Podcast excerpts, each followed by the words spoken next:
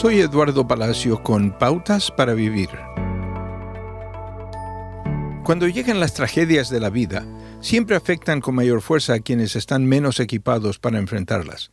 Mientras que los ricos pueden obtener ayuda médica, tener reservas de alimentos o buscar refugio detrás de las puertas de seguridad, los pobres simplemente sufren.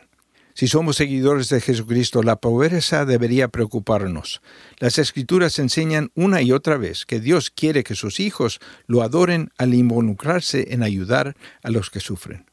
Si quitáis el yugo de la opresión, el dedo acusador y la palabrería maliciosa, y si os gastáis en favor de los hambrientos y saciares las necesidades de los oprimidos, dice Dios en Isaías, entonces vuestra luz brillará en las tinieblas, y vuestra noche será como el mediodía.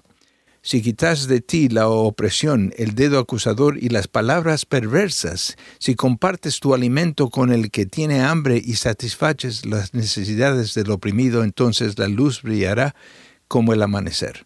Tus sombras serán como luz al mediodía. Aquí hay dos preguntas que debemos hacernos. ¿Estoy involucrado en la lucha de los pobres? Tengo amistades con aquellos que sufren.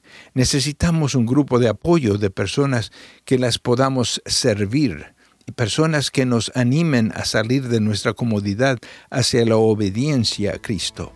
Usted puede comprometerse con un mundo necesitado. Acaba de escuchar a Eduardo Palacio con Pautas para Vivir, un ministerio de Guidelines International. Permita que esta estación de radio sepa cómo el programa le ha ayudado. Acompáñenos en la próxima emisión de Pautas para Vivir. Gracias por su sintonía.